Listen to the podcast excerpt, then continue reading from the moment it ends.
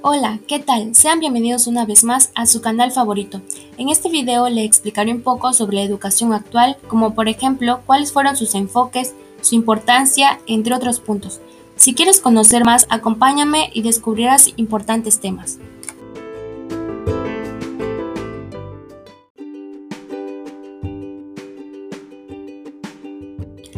La educación es uno de los elementos fundamentales en el desarrollo de la sociedad.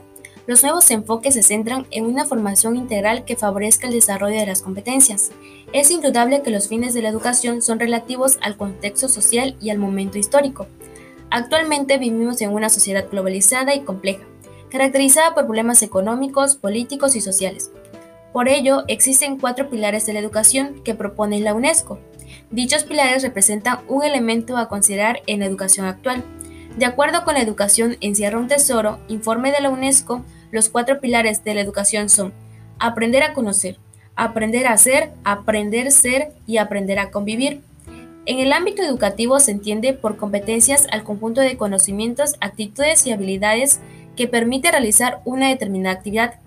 En la actualidad se requiere de personas creativas con las competencias necesarias para participar de forma activa y positiva en la generación y construcción de conocimiento.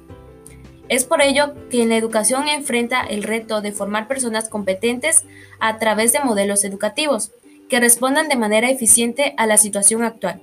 Los modelos tradicionales en donde el profesor transmitía conocimiento y el alumno lo adquiere ha quedado atrás. Ahora el alumno construye el conocimiento y que le permite el desarrollo de sus competencias.